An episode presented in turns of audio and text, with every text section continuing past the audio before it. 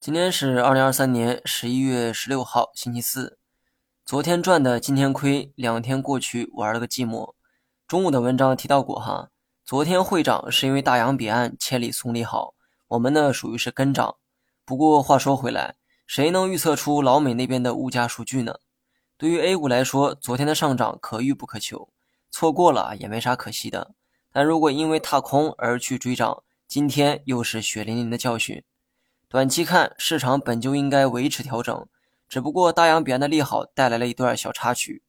能让美股上涨的只有降通胀，而能让 A 股上涨的怕是只有通胀。我们的通胀很低哈，主要原因呢还是因为需求不够。我本以为国内的 CPI 会先反弹，然后老美的 CPI 再回落，现在看顺序啊刚好反了，对方先把物价打下来了，而咱们还在努力提高当中。但不管顺序啊是什么样的，最终老美的通胀会逐步得到控制，而我们通过一系列的刺激也会使通胀抬升，到时候一升一降，双边刺激下，股市就有了更多的上涨理由。短期市场继续按照调整去看，不知道国内最近会不会放出新的利好政策出来？如果没有新的政策去刺激，短期调整的这个局面怕是还得延续下去。